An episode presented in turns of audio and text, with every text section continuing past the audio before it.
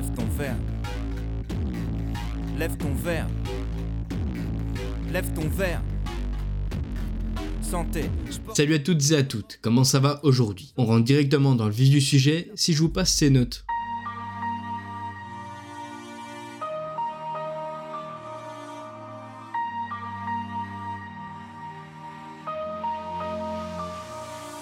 Alors je pense que vous avez compris de quoi nous allons parler aujourd'hui. Pour ceux qui n'ont pas encore trouvé la réponse, je vous la dévoile. Pour ce 14e épisode du Rapast, nous allons parler de Orelsan et plus particulièrement de son projet Le Chant des Sirènes, un classique de chez classique. Avant de commencer et pour remettre la chronologie dans votre esprit, le rappeur de Caen a été tout récemment invité dans un dernier projet de Vald et plus particulièrement sur le morceau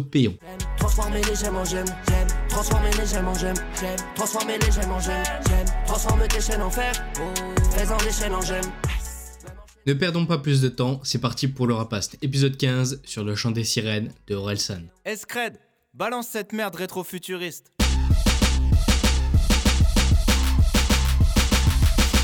Si vous avez regardé le récent documentaire sur la carrière du rappeur de Caen, disponible sur Prime Video, alors je ne vous en apprendrai peut-être pas grand chose sur la genèse de l'album. Si vous vous souvenez bien, Orelsan sort son premier projet perdu d'avance en 2009, un projet centré sur sa vie qu'il disait avoir écrit en 6 ans. C'est donc pour cela qu'il mit un certain temps avant de revenir avec un nouvel album. Les raisons à ça, il nous les donnait avec ses paroles, je cite.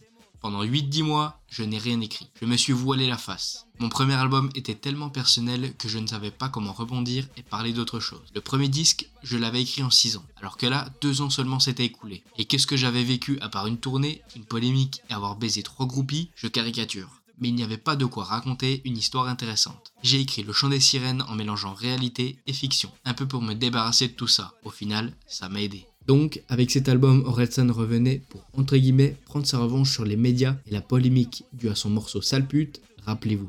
Je déteste les petites putes genre Paris Hilton. Les meufs qui sucent des gueules de la taille de celle de Lexington. T'es juste bonne à te faire péter le rectum. Même si tu disais des trucs intelligents t'aurais l'air conne. Je te déteste, je veux que tu crèves lentement. Je veux que tu tombes enceinte et que tu perdes l'enfant. En ce qui concerne le nom du projet, selon l'artiste lui-même, il représente son âge et sa personne. Car il pensait lors de la sortie du projet être à un âge et dans une époque où il y a beaucoup de tentations, beaucoup d'addictions, bien plus qu'à l'époque de nos grands-parents. Il expliquait aussi le nom du projet avec ça. C'est facile, Facebook et Twitter, quand tu es un peu connu, que tu ne vas pas bien, tu le dis, et des mecs que tu ne connais même pas viennent te remonter le moral. C'est aussi pour ça que je me dis que j'ai appelé mon album Le Chant des Sirènes, par rapport à ce truc de tentation que créent les réseaux sociaux. Pour la pochette de l'album, celle-ci représente le rappeur masqué. On pourrait facilement assimiler ça au retour en force du rappeur, avec une nouvelle version de lui-même venant mettre fin à son enfance artistique. On pourrait alors l'appeler Ralsan. Musique rétro-futuriste, la bande originale des aventures d'Ulysse. J'habiterai dans les abysses, j'aurai pas plus de pression. Tout ce que je veux, foutre le feu dans ma ville. Néron, donner mon corps à la science, inclut la dissection des jours entiers. Je récite mes leçons tourmentés dans une pute question. Rien qu'en un an, ça m'a saoulé, je voulais tout plaquer, quitter le son. J'ai presque abandonné Dans le chant des sirènes, Orelsan nous parle de ce qui s'est passé depuis son premier projet. Du fait qu'il a beaucoup travaillé en s'infligeant une discipline de travail exemplaire, par exemple en s'isolant de tout à la campagne pendant un certain temps. Le morceau qui, lors de la réalisation, a été selon le rappeur un tournant et surtout un point d'ancrage pour terminer le projet est le chant des sirènes. Il en parlait avec ça. J'avais déjà réalisé le début de l'album. Le chant des sirènes m'a aidé à partir sur la fin car cela parle de la réalité mélangée à la fiction. Je me suis dit, c'est pas mal de sortir un peu de moi, de rajouter un peu de fiction. Auparavant, je pouvais rester 10 heures devant une feuille blanche à me demander qu'est-ce que je vais faire? Maintenant, je n'hésite pas à lire un bouquin, regarder un film sans avoir l'impression de voler quelque chose à quelqu'un. Je prends juste des impressions. Je n'hésite pas à appeler un pote, à lui demander ce qu'il fait. Et dans ma tête, je fais une sorte d'interview pour trouver de l'inspiration. Avant, j'avais une sorte d'ego, il fallait que j'invente tout. Il est maintenant temps d'aborder deux morceaux comme d'habitude. Nous verrons donc La petite marchande de porte-clés, puis Suicide social.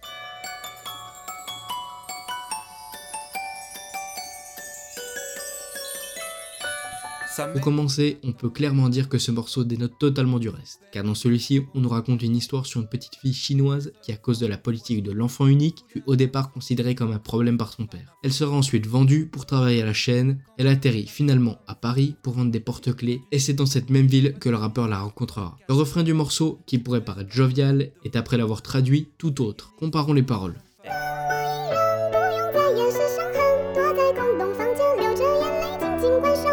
La fille chante au final, ouvrez les guillemets. Lorsque je ne peux plus dissimuler les cicatrices, je me cache dans une pièce vide, derrière les portes closes, et je pleure. On peut soit se dire que la musique est chantée par la fille car c'est sa situation, mais c'est peut-être aussi en souvenir de sa mère qui lors de son dernier jour avec sa famille chantait cette chanson. Aujourd'hui sera le dernier jour de mon existence. La dernière fois que je ferme les yeux, mon dernier silence. J'ai longtemps cherché la solution à ces nuisances. Ça m'apparaît maintenant comme une évidence. Ce morceau est clairement un platane de punchline, bien souvent rattaché au film La 25e heure, qui présente un discours similaire de Edward Norton, qui même en VF est de bonne qualité. Écoutez ça. J'emmerde cette ville et tous ses habitants. Non, non, non, non, J'emmerde les zonards qui font la manche au feu rouge et qui se foutent de ma gueule dès que j'ai le dos tourné. J'emmerde ce mec avec son chiffon qui prend un malin plaisir à saloper mon pare-brise. Trouve un boulot, connard. J'emmerde les Sikhs et les Pakistanais qui conduisent à fond la caisse des taxis en ruine et qui empestent le curry par tous les pores de leur peau. Tous des terroristes en puissance. Roulez moins vite, putain donc, dans ce morceau, Orelsan parle de plusieurs sujets de société qui semblent ne pas convenir au personnage qu'il incarne. Que ce soit le sujet des patrons avides d'argent, des cadres qui n'hésiteront pas à faire primer leur carrière sur la vie d'autrui, mais surtout, il fait un gros doigt aux gens de la musique, de la télé, la mode, qu'il considère comme étant des connards. Ces connards dans la pub, dans la finance, dans la com, dans la télé, dans la musique, dans la mode.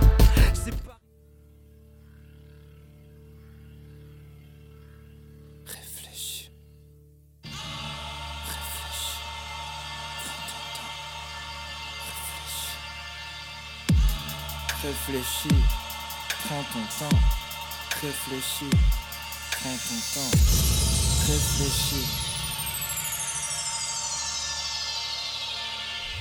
Au final, cet album est souvent appelé comme le projet de la maturité pour le rappeur. En termes de vente, c'est aussi une réussite car le projet se vend à plus de 15 500 exemplaires en première semaine. Il sera certifié disque de platine en février 2018, juste après la sortie de son troisième projet, La fête est finie. Au niveau des critiques, c'est là aussi une réussite. Eric Mandel du Journal du Dimanche disait ça à propos du projet. Orelsan enfonce le clou avec une chanson époustouflante, Suicide social. Il alterne humour trash et questionnement existentiel, hommage au rap des origines et art du storytelling. Le projet étant sorti le 26 septembre 2011, il y a pu avoir, il y a quelques mois, l'anniversaire des 10 ans du projet. Le rappeur faisait un constat sur son album. J'ai l'impression que c'était il y a longtemps et pas longtemps en même temps. L'article d'interlude marque aussi le fait que le temps a épaissi les défauts du projet, mais il reste néanmoins un monument du rap.